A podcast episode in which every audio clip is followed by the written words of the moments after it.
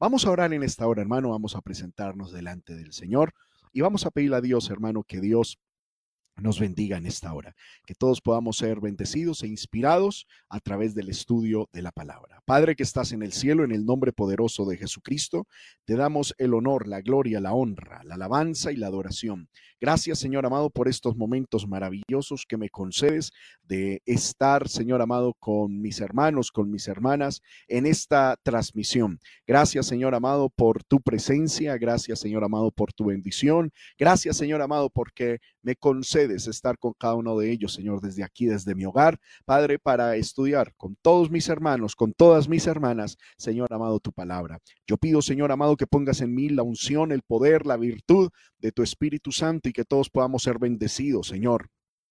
Padre, que este mensaje llegue a nuestra vida y traiga bendición. En el nombre de Jesús te lo pido, mi Rey, y te doy gracias. Amén y amén. Gloria al nombre del Señor. Bueno, hermanos, antes de entrar en el estudio de la palabra, vamos a oír un hermoso himno titulado Te sostendrá. Y mientras, hermano, escuchamos este himno, la invitación es a que usted comparta este link, amén, con las personas que más pueda en sus redes sociales y también prepare su Biblia, su cuaderno para anotar lo que el Señor le hable a su corazón. Así que vamos en estos momentos a entrar en este himno Te sostendrá.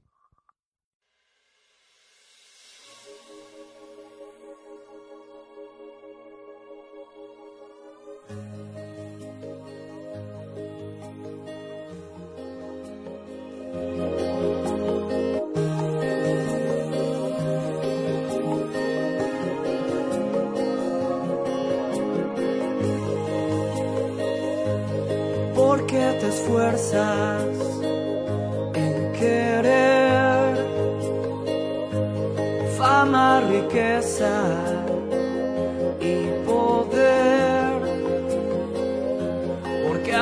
llorando ese vacío en ti. Dios quiere llenar. que andas buscando amor. No vivas errante, perdido en el dolor.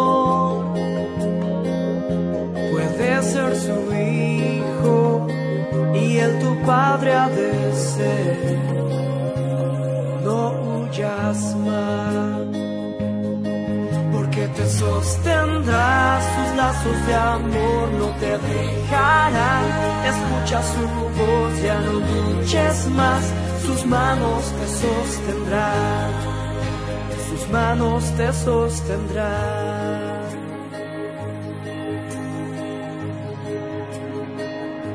Clavaron sus manos y sus pies coronados en su sien, soportando el dolor por amor y pasión, por darte vida, darte vida,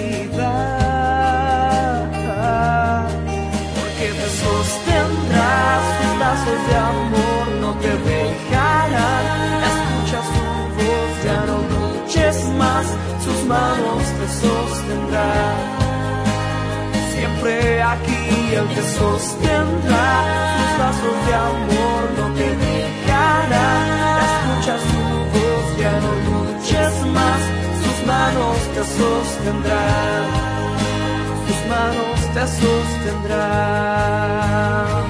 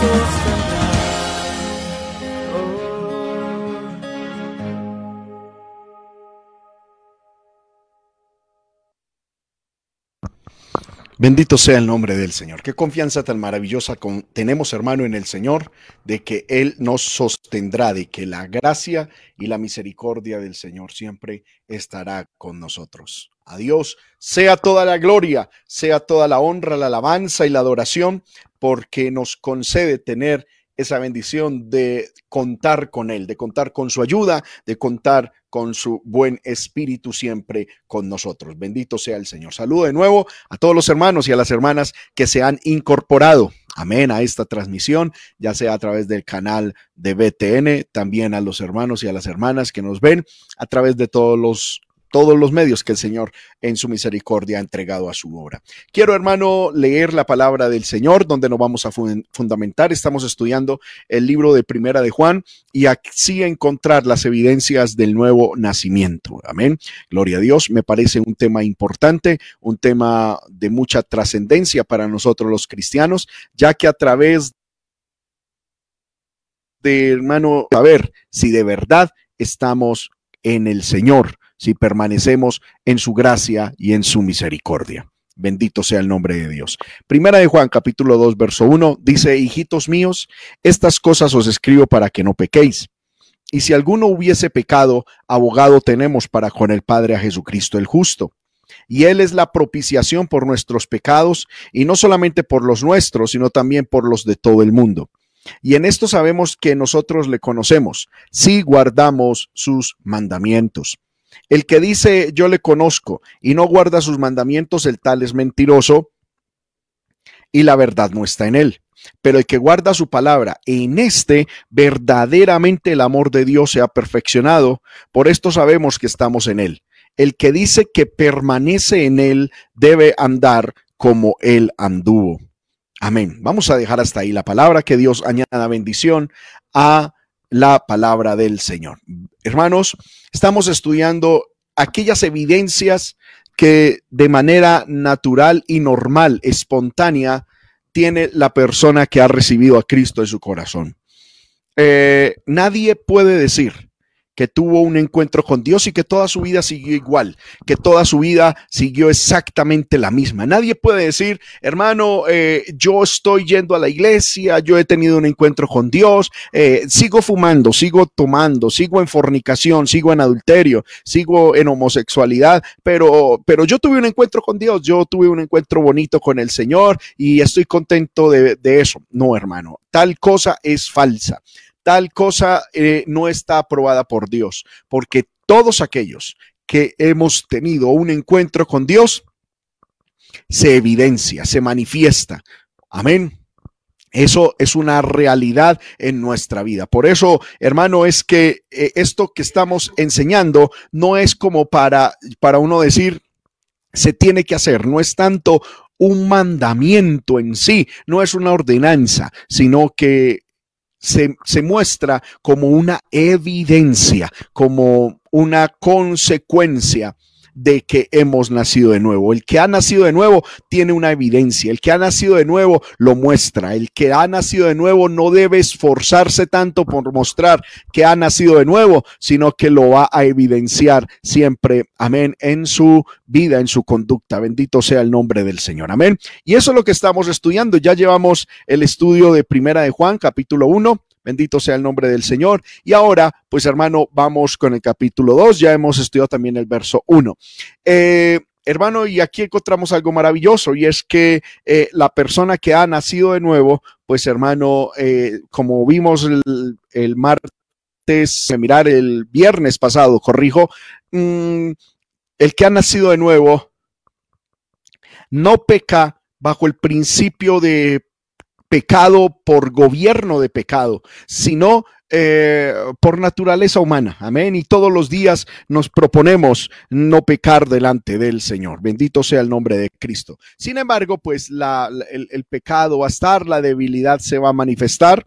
Y entonces eh, ahí tenemos una evidencia y es que el que ha nacido de nuevo, bendito sea el Señor, pues confiesa sus pecados delante del Señor, se mantiene humillado delante de Dios, se mantiene pidiéndole a Dios su gracia y su misericordia. ¿Por qué? Porque en Cristo tenemos eh, abogado para nuestros pecados, bien, porque Jesucristo, dice el verso 2, Él es la propiciación por nuestros pecados. Una palabra muy hermosa, una palabra preciosa.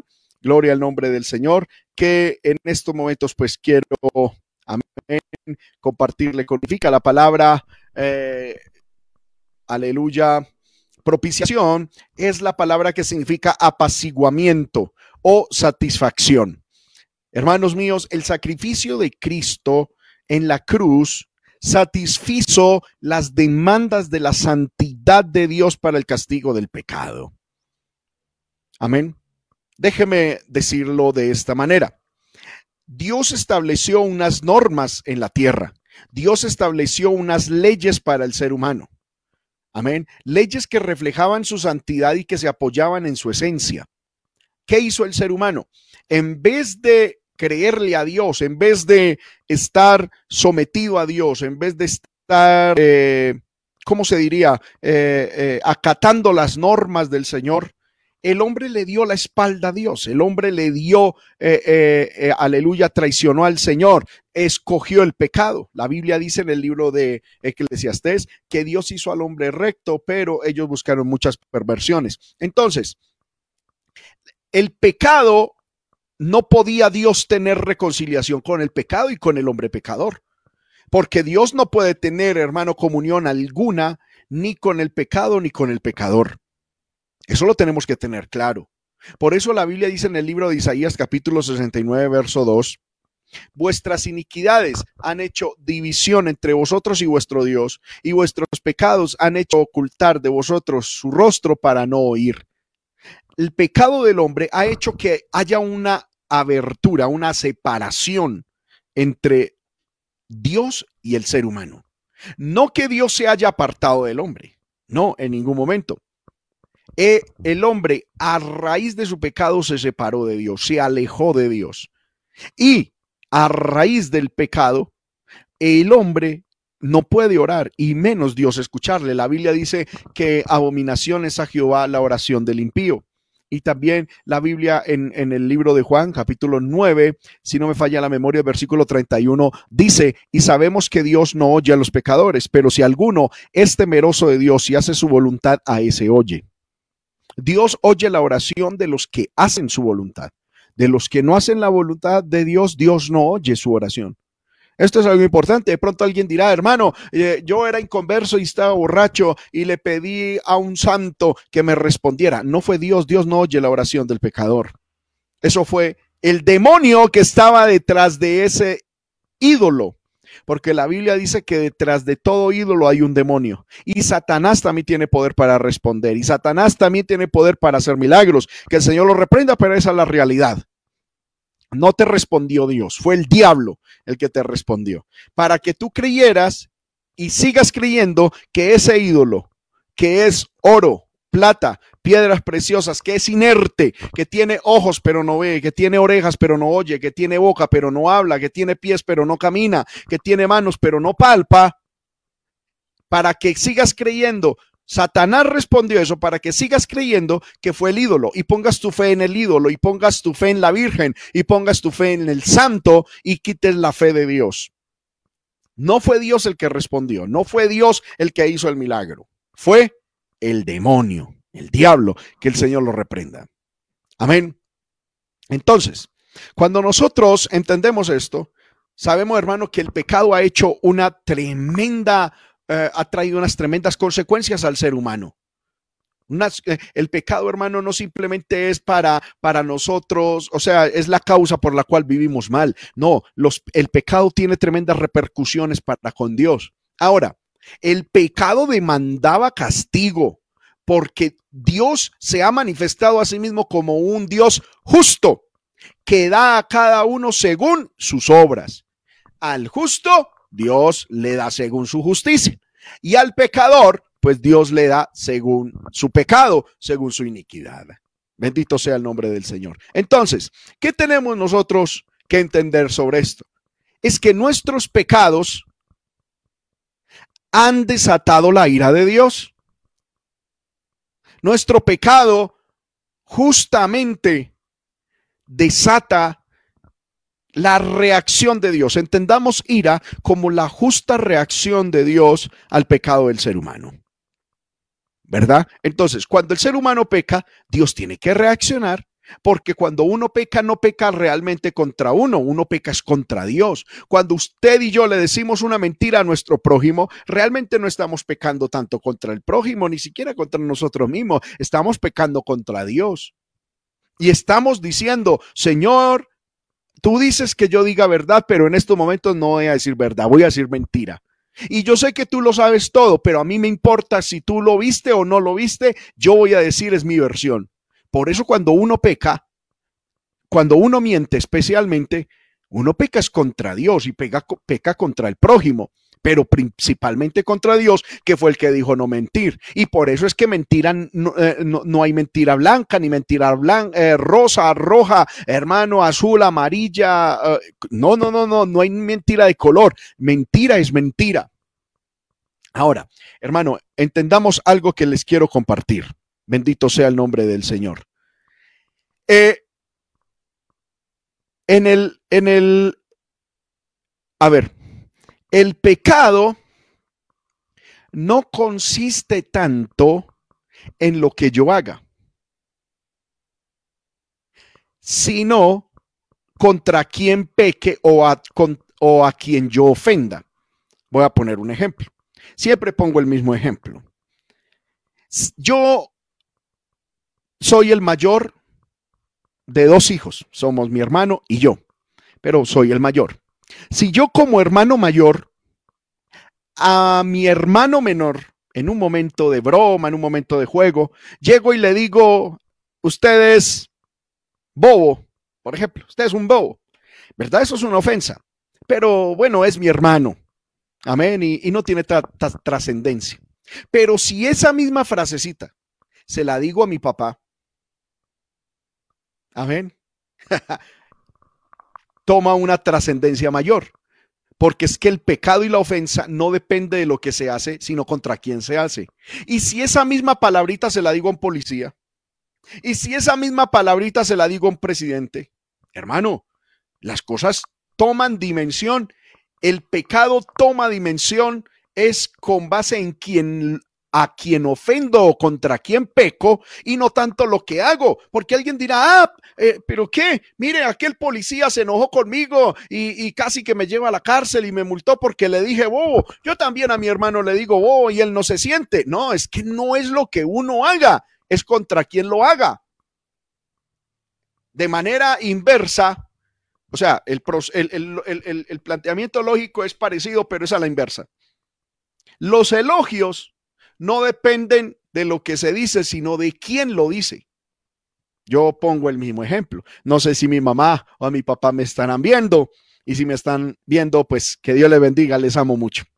Pero si mi mamá me escucha cantar Y mi mamá llega y me dice, ay, Juan David, usted cómo canta de bonito. Pues, hombre, es un, es un piropo, es un, es un cumplido muy bonito, es un elogio muy agradable. Pero eh, bueno, lo primero que tengo que decir es que mi mamá es mi mamá y, para todos los padres, nuestros hijos eh, eh, lo hacen lo mejor.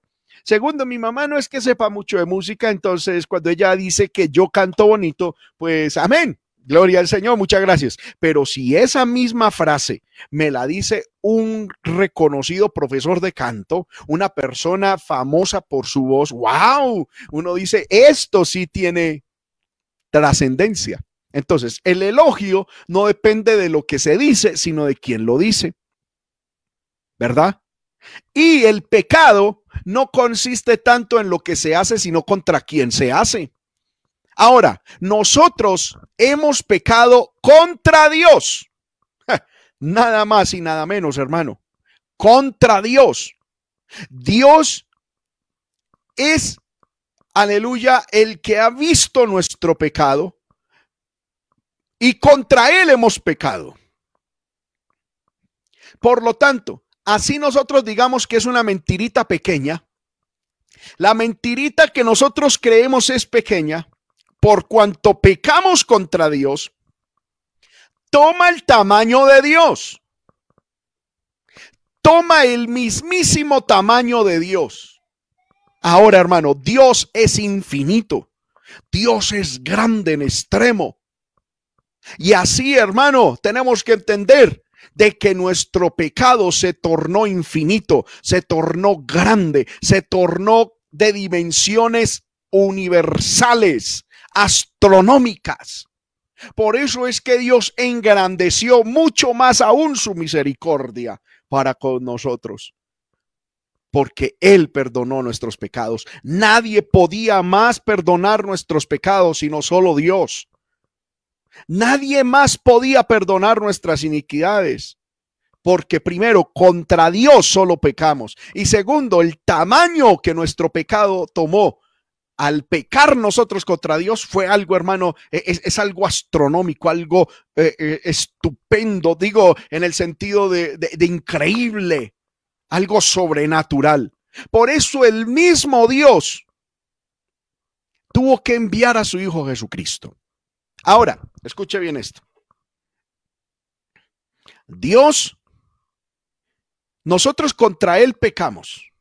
Bendito sea el nombre del Señor. Nosotros contra Él pecamos. Y, aleluya, contra Dios pecamos y nuestro pecado tomó el tamaño de, de, Dios. Pero Dios nunca nos pagó conforme a nuestras iniquidades. Nunca nos pagó conforme al tamaño de nuestros delitos. No, Hermano, porque donde Dios hubiese pagado, nos hubiese retribuido a nosotros conforme el tamaño de nuestros pecados, hermano, por Dios. No había forma, no, no, es que no, no, me cabe en la mente que hubiese pasado con nuestra vida. Nos hubiese tocado nacer y vivir mil millones de veces para recibir el castigo por un solo pecado que hayamos cometido delante de Dios. Ahora, hermano, todo pecado recibe justa retribución porque Dios es justo. Pero Dios, ¿qué hizo? Se engrandeció, amplió su misericordia. Y, hermano, y aunque nosotros éramos pecadores, en vez de Dios enviar su ira y su justa retribución a nuestro extravío, ¿qué hizo Dios? Envió a su Hijo Jesucristo. Y la muerte de Jesucristo en la cruz proveyó mucha bendición para el cristiano. Entre ellas es que Jesucristo fue la propiciación de nosotros ante el Padre. La palabra propiciación es apaciguamiento, satisfacción. El sacrificio de Cristo, vuelvo y repito, hermano, en la cruz satisfizo la demanda de santidad de Dios para el castigo del pecado. Dios necesitaba castigar el pecado del hombre. Amén. Y sabe en quién lo castigó en Cristo cuando moría en la cruz. Bendito sea el nombre del Señor. Qué tremendo. Cristo recibió el castigo, lo dice el libro de Isaías capítulo, aleluya, 53. Eh, Dios castigó nuestro pecado en Cristo. Y cuando Dios derramó su ira a causa de nuestro pecado, la derramó en Cristo, eh, la ira, vuelvo y repito, hermano, no tomemos ira como, como una reacción orgullosa, prepotente, engreída de Dios. No, es una justa retribución. Amén. Es una justa reacción de Dios al pecado. Entonces, cuando Cristo murió en la cruz y cargó en él con nuestros pecados, y fuera eso, recibió todo el castigo del pecado en el mundo, la ira de Dios quedó satisfecha. Amén. Aleluya. Y podemos decir entonces de que Dios propició o satisfizo a Dios. Bendito sea el nombre del Señor. Satisfizo al Señor. Aleluya. Bendito sea el nombre de Cristo. Aleluya. Amén. Ahora, la Biblia dice que Cristo es la propiciación por nuestros pecados. Es decir, Cristo, vuelvo y repito, propició satisfacción o, aleluya, satisfizo a Dios en su ira. Bendito sea el nombre de Cristo. Aleluya. Esto es hermoso, hermano. No sé si usted puede alabar al Señor. Gloria a Cristo. Aleluya. En el libro de Hebreos capítulo 9, versículo 15, dice, así que por esto es mediador de un nuevo pacto, para que interviniendo muerte para la remisión de las transgresiones que había bajo el primer pacto, los llamados reciban la promesa de la herencia eterna. Es decir, cuando usted y yo, hermano, pecamos por naturaleza humana, por naturaleza y por debilidad. Cristo es nuestra propiciación delante del Padre. Y entonces Satanás viene a, acusarnos. Y, Jesús dice, un momentico, Señor, el castigo del pecado de Julanito de tal, yo lo lleve en mi cuerpo. Por lo tanto, no se le puede imputar castigo a él porque yo ya lo llevé. Hermano, y es que sabemos que en toda legislación no se puede castigar dos veces por un mismo delito. Ahora, el pecado de nosotros, que nosotros habíamos cometido, Cristo ya lo llevó en la cruz del Calvario. ¿Cuántos alabamos el nombre del Señor? Aleluya. Pero yo les quiero mostrar algo, hermano. Bendito sea el nombre del Señor. Es que Dios o Cristo llevó en, en la cruz según Hechos capítulo 17, verso 30, mire, si usted puede leer, hermano, en su casa, amén. Hechos capítulo 17, verso 30, dice, pero Dios, habiendo pasado por alto los tiempos de esta ignorancia, manda a todos los hombres en todo lugar a que se arrepientan. Amén. Y Pablo, refiriéndose a esa misma actitud, en primera de Timoteo capítulo 1, versículo 13, dice, habiendo yo sido antes blasfemo, perseguidor e injuriador, fui recibido a misericordia porque lo hice en ignorancia. Amén. Bendito sea el nombre del Señor. En Hebreos 9, 7, pero en la segunda parte, solo el sumo sacerdote una vez al año, no sin sangre, la cual ofrece por sí mismo y por los pecados de ignorancia del pueblo. El sumo sacerdote ofrecía sangre, amén, una vez al año por los pecados de ignorancia del pueblo. De ignorancia, es decir, los pecados que cometimos sin Dios en el corazón. Ahora, nosotros pecamos y no estamos en total ignorancia, pero pecamos por debilidad, que debemos superar eso. Hermano, y debemos pedirle al Señor que nos fortalezca. Y la Biblia dice, diga el débil fuerte soy. Y, la, y tenemos que levantarnos en el nombre del Señor. Pero el problema es cuando el cristiano hermano empieza a pecar ya no por ignorancia, sino deliberadamente, como dice la Biblia en el libro de Hebreos. ¿Verdad? En el libro de Hebreos, hermano, Se nos, se nos expone esto de manera clara y precisa. El libro de Hebreos capítulo 10, el versículo 26. Lo dice de la siguiente manera. Aleluya. Porque si pecaremos voluntariamente, ¿qué significa esa palabra voluntariamente? Ya no es con ignorancia, ya no es un pecado por debilidad. Cuando la Biblia habla de voluntariamente, está hablando, hermano, de un concepto tremendo dentro del idioma griego, que significa a propósito, deliberadamente, intencionalmente.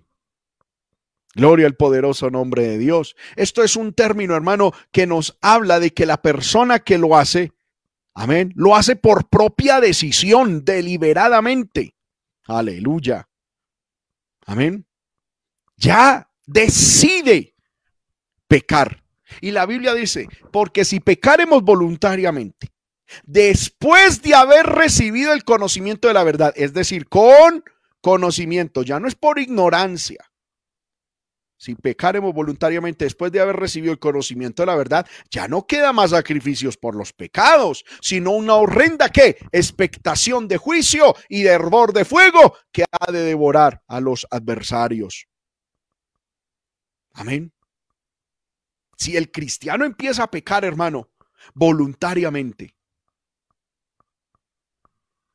¿qué sacrificio se va a poder ofrecer por él para satisfacer la ira de Dios? Cuando Cristo fue enviado fue para satisfacer y cubrir y perdonar y limpiar los pecados que se hacen en ignorancia. Eh, eh, el día de ayer, hermano, estuve escuchando y leyendo, amén, eh, un videoclip de alguien que decía, el Señor perdona todos tus pecados, el Señor perdona todas tus faltas, ah, no tengas miedo, el Señor te perdona todo. Y yo le quiero decir, sí, Dios perdona todo. Aquellos que no han recibido a Cristo, Dios te perdona todo. Pero si ya recibiste a Cristo, cuidado, que si pecas deliberadamente, ya no puede, ya puede que entres en un estado en el que no hay sacrificio para tus pecados. ¿Por qué? Porque la Biblia dice en Hebreos capítulo 10, verso 29, ¿cuánto mayor castigo pensáis que merecerá el que pisoteare al Hijo de Dios y tuviere por inmunda la sangre del pacto en la cual fue santificado e hiciere afrenta al Espíritu de gracia? Amén es que ya Dios perdonó nuestros pecados de ignorancia, nos reveló el conocimiento de su palabra, nos entregó el Espíritu. Por eso, hermano, también allá en el libro de Hebreos, bendito sea el nombre del Señor, libro de Hebreos, el capítulo 6, bendito sea a Cristo, amén, aleluya. Libro de Hebreos, el capítulo 6, el versículo 4 en adelante dice, porque es imposible que los que una vez fueron iluminados y gustaron del don celestial y fueron hechos partícipes del Espíritu Santo y asimismo gustaron de la buena palabra de Dios y los poderes del siglo venidero y recayeron. Es imposible que sean una vez renovados para arrepentimiento. ¿Por qué? Porque les tocaría crucificar de nuevo para sí mismo al Hijo de Dios, exponiéndole de nuevo a vituperio. Hermano mío, si eso Cristo no lo va a volver a hacer porque Cristo murió fue por los pecados que se hicieron en ignorancia. Amén. Cristo murió por esos pecados y quedaron cubiertos. Ahora tenemos el conocimiento de Cristo. Amén. Ahora, aleluya, tenemos el conocimiento del Señor. ¿Qué debemos hacer? Andar en ese andar en esa verdad fortalecernos en el Señor y en el poder de su fuerza. Si en algún momento por debilidad humana pecaremos, abogado tenemos para con el Padre a Jesucristo el justo y Cristo es la propiciación por nuestros pecados. Pero hermano, que, que pecamos voluntariamente, que nos descarriamos voluntariamente.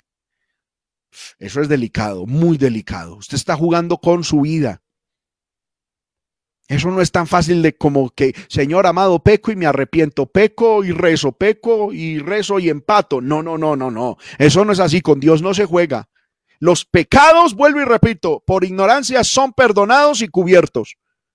los pecados que voluntariamente son realizados,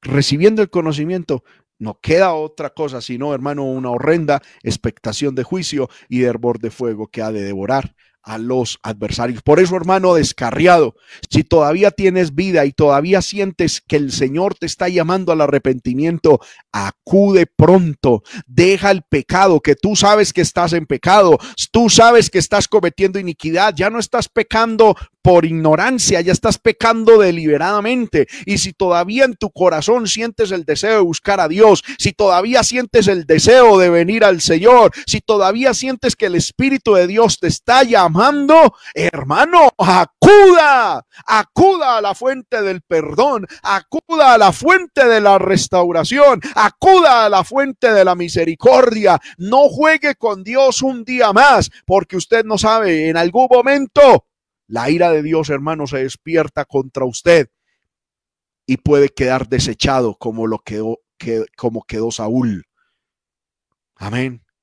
Como quedaron otros personajes en la Biblia. Que Dios tenga misericordia. Aleluya. Clame a Dios compasión. Clame a Dios misericordia. Y usted, hermano, que está firme, mire que no caiga firme, pegado en la mano del Señor. No confíe en su carne, no confíe en sus fuerzas, no confíe, aleluya, en sus decisiones. Péguese de la mano del Señor, péguese de Dios, hermanos míos, y así el Señor le dará la victoria. Amén. Estamos, hermano, en este programa, aleluya, que transmitimos desde la Iglesia del Movimiento Misionero Mundial en Sogamoso. Amén. Y estamos tratando las evidencias del nuevo nacimiento. Hermanos, Seguimos leyendo. Primera de Juan 2.3. Y en esto sabemos que, que nosotros le conocemos. Si guardamos qué? Sus mandamientos. otra evidencia, hermano, espontánea, natural. Otra evidencia, hermano, que es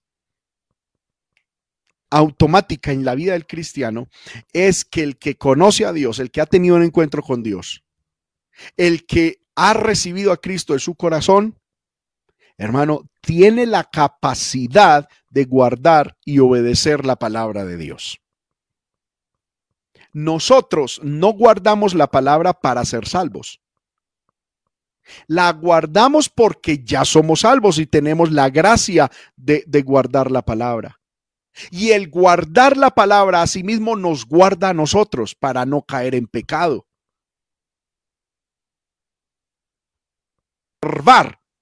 la salvación que por gracia hemos recibido del cielo. Pero no obedecemos para ser salvos. Eso sería legalismo. Eso sería decir que la salvación es por obras y que la salvación no la ganamos nosotros por obediencia. No, la obediencia es la evidencia de que ya somos salvos. Y segundo, esa evidencia nos va a ayudar a cuidarnos del pecado y cuidarnos del pecado, aleluya, nos va a sostener. Con esa obediencia vamos a mantenernos sostenidos en la salvación que por gracia hemos recibido. Amén. Lo pongo de esta manera. Una persona está ahogándose en alta mar. Llega un barco y le tira un salvavidas. ¿Verdad? La persona se agarra del, salvavidas, el barco lo rescata y entra a la embarcación. Mientras estaba en el mar, estaba predestinado a morir. Pero ahora que está en el barco, está predestinado a vivir y a llegar a un puerto. Ahora, mientras la persona que ha sido salva sea obediente, en el barco, pues va a tener su salvación. Amén. Ahora, si la persona desobedece y se lanza de nuevo el barco, pues hermano, así mismo se ha condenado, ¿verdad? Entonces, la obediencia no es para ser salvo. La obediencia es una evidencia de que ya soy salvo. Y puesto que puedo obedecer, tengo la seguridad de que esa obediencia me va a cuidar, me va a guardar del pecado. Y yo, protegido del pecado, pues no voy a volver a naufragar, no voy a volver a caer en las manos del diablo. En esto sabemos que nosotros le conocemos, si guardamos sus mandamientos. Jesús dijo, si me amáis, guardad mis mandamientos. Guardar los mandamientos de Dios es una evidencia de que amamos a Dios y que le conocemos y que hemos nacido de nuevo.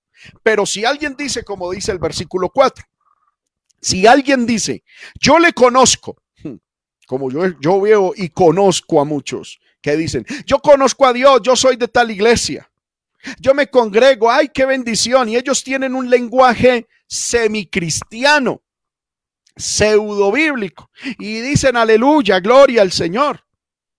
Amén. Como en estos días que vi a alguien, hermano, con cervezas, cantando música mundana, cantando a viva voz, a pulmón herido, música del mundo, del diablo.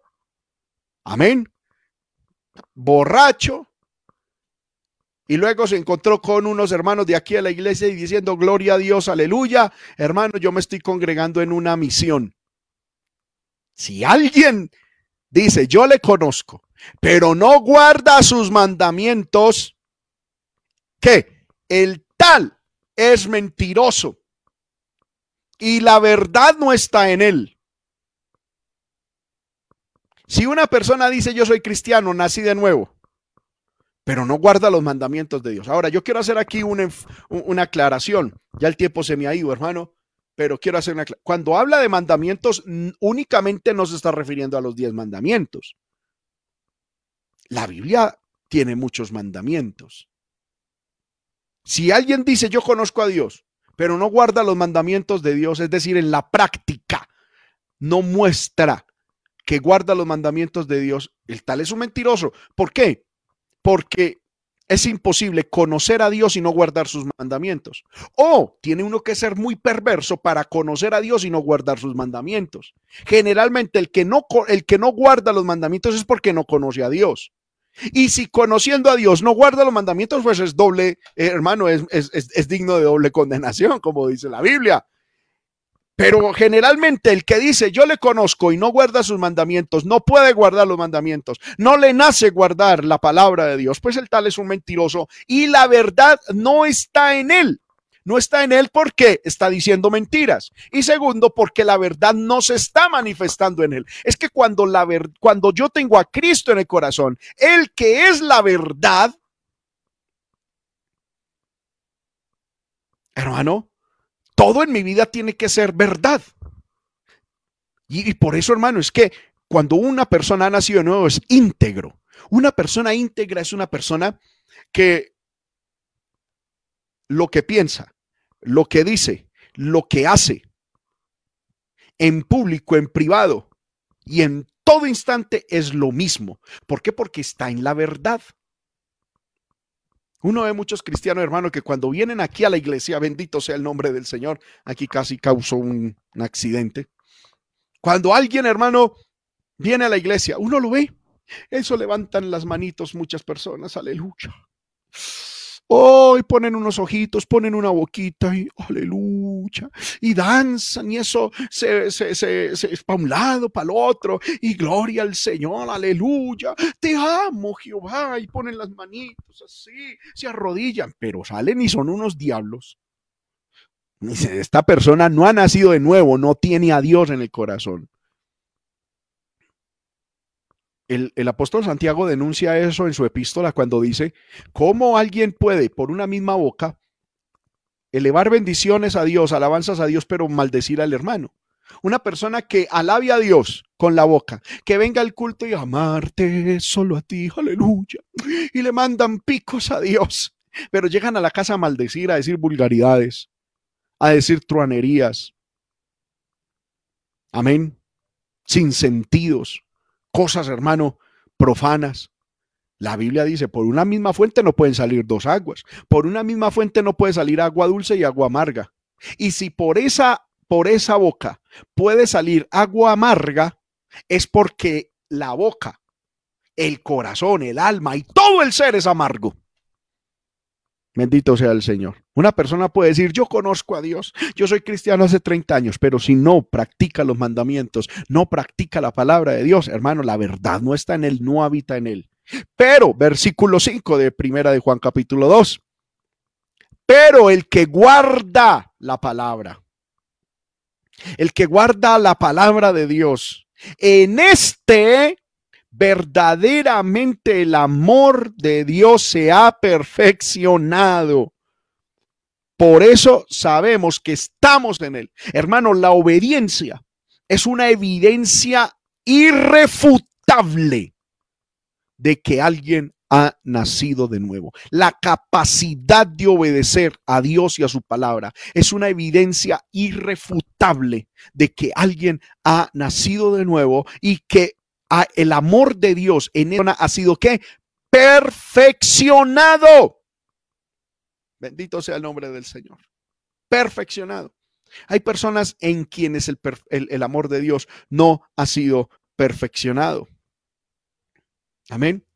La palabra perfeccionado es una palabra griega, hermano, teleio, que significa completar, lograr, consumar, perfeccionar, cumplir. Es una palabra hermosa, hermano, que en la Biblia se repite en muchas ocasiones.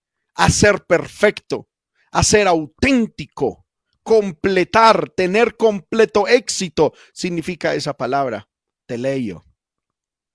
Bendito sea el nombre del Señor. Aleluya. El amor, la, persona que guarda la palabra de Dios evidencia que ha nacido de nuevo, que el amor de Dios ha sido completado en su vida, que ha sido perfeccionado en el amor de Dios, que ha nacido de nuevo, que el amor de Dios en su vida se ha perfeccionado y ha nacido, que, que, que, eh, el obedecer la palabra es la evidencia de que la persona está en Cristo y que Cristo está en él. Bendito sea el nombre del Señor. Hermano, no hay otra, no hay otra. Usted puede cantar bonito, usted puede predicar bonito, usted puede vestirse bonito, usted puede levantar muertos. Hermano, puede levantar muertos, matar suegras, puede, puede, hermano, resucitar muertos, puede profetizar, puede danzar en una uña, si quiere, puede, hermano, quemarse las pestañas estudiando teología. Pero si usted no guarda la palabra de Dios, si usted ve que en su mente, en, su, en sus palabras, en su mirada, en su oído, en todo su ser, en todos sus miembros, en su alma, en su espíritu. No hay capacidad para obedecer la palabra de Dios. Usted se está mintiendo a usted mismo, se lo quiero decir con autoridad, pero con mucho respeto y porque le amo en el Señor, para que reaccione a tiempo, se tire de rodillas delante de Dios y le diga, Señor, perfecciona tu amor, tu verdadero amor en mí, que yo pueda nacer de nuevo que yo pueda experimentar el cambio tuyo, que yo pueda permanecer en ti. Y en esta área, hermano, de la, de la obediencia, el apóstol Juan concluye con el verso 6. Dice, el que dice, el que dice que permanece en él, el que dice que permanece en Cristo. Esa palabra permanecer, hermano, se repite mucho en la, en la teología, en la doctrina juanina. Permanecer es algo maravilloso. El que dice que permanece en Él, en Cristo, debe andar como Él anduvo. Ese debe, amén. Me llama la atención, hermano, que ese debe, bendito el nombre del Señor, no es un mandamiento. Ese debe es un verbo en griego y está conjugado de la siguiente manera. Es un verbo presente activo indicativo, no es imperativo, no es una orden en tercera persona singular. Ese, el que, eh, el, el, verbo, el texto dice, el que dice que permanece en él debe andar, ese debe. Amén. Debe andar se puede traducir andará. Es, un, es una indicación, un indicativo, es una consecuencia. Bendito sea el nombre del Señor. Debe andar como él anduvo. Se debe evidenciar andando como Cristo andó, anduvo. Si alguien que dice que permanece en Cristo, que ha nacido de Cristo, que ha nacido de nuevo, que es salvo, pero no anda como él anduvo, es porque no es verdad. Ah, se está mintiendo a sí mismo, la verdad no está en él y Cristo no está en él. Esa es la conclusión. Como evidencia de que hemos nacido de nuevo, la capacidad de obedecer a la palabra de Dios. La capacidad de leer la palabra de Dios y decir, Señor, esto lo ordena tu palabra, yo lo hago. Punto. Sin sacarle recovecos, sin sacarle requete interpretaciones, sin decir, a, ver, hermano, es que esto no me gusta, a ver, yo cómo lo acomodo. No, la palabra es la palabra y punto. Amén. La evidencia, no, hermano, que tiene una persona que ha nacido de nuevo, es que tiene capacidad de obedecer. Vamos a orar, hermano. Vamos a pedirle al Señor que Dios nos ayude. Yo pienso que esta enseñanza, hermano, trae eh, mucha, eh, nos hace reflexionar, ¿verdad? Sobre cómo está nuestra conducta en el Señor, sobre cómo está nuestro proceder en Cristo. Hermano, no nos engañemos a nosotros mismos. Si de verdad estamos en Cristo, lo hemos de evidenciar, hermano, obedeciendo su palabra. Te pregunto, ¿has ¿Estás obedeciendo la palabra de Dios? ¿Estás obedeciendo la ley de Dios? ¿Estás obedeciendo lo que la palabra del Señor nos enseña?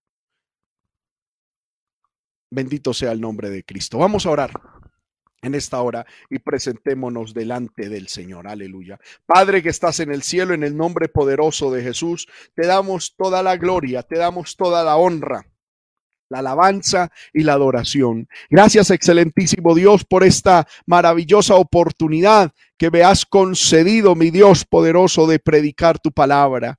Señor amado, yo, Señor, lo único que puedo es compartir un conocimiento de tu palabra, pero es eres tú a través de tu Espíritu Santo el que transmite vida, el que transmite bendición, el que transmite, Señor amado, salvación y sanidad a cada uno, Señor amado, de mis hermanos que han podido escuchar este mensaje. Señor amado, yo pido que esta palabra el Espíritu Santo la meta en nuestro corazón y nos ayude a entender si de verdad estamos en Cristo, si de verdad, Señor amado, disfrutamos de la salvación de nuestra alma o nos estamos, Señor, engañando a nosotros mismos. Poderoso Dios, glorifícate, ayúdanos, Señor, Padre, que podamos ser perfeccionados en el amor, que podamos ser perfeccionados en tu amor, Señor, en ese amor maravilloso que tú enviaste, Padre, para todos aquellos que en Cristo creyéramos. Señor amado, utiliza esta palabra, ayuda a mis hermanos, ayuda Ayuda, mis hermanas. Ayuda, Señor amado, a este pueblo. Manifiéstate de manera especial, Señor. Manifiéstate de manera especial. Trae salvación, sanidad, libertad, Señor, en el nombre de Jesús.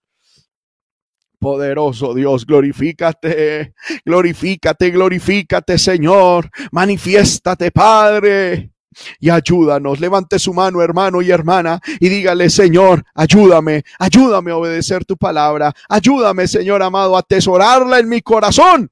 Padre del cielo, y así ser, Padre bueno, bendecidos en el nombre de Cristo. Gracias, gracias, Señor. Recibe la gloria, recibe la honra, recibe la adoración. Aleluya. Santo es el nombre del Señor. Reciba Dios toda la gloria, reciba Dios toda la honra. Aleluya, bendito sea el nombre del Señor.